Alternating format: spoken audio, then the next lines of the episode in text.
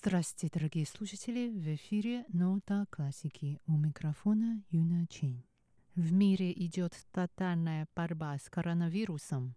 И на Тайване в целях профилактики и в связи с реальными трудностями с продажами билетов отменено много концертов и массовых мероприятий, на которых требовались бы услуги музыкантов. Пианист Роман Заславский который несколько раз приезжал на Тайвань и выступал с сольными концертами, решил оказать поддержку тайваньским коллегам в это трудное время. Он выставил первые 100 экземпляров своего нового альбома на благотворительную продажу на Тайване.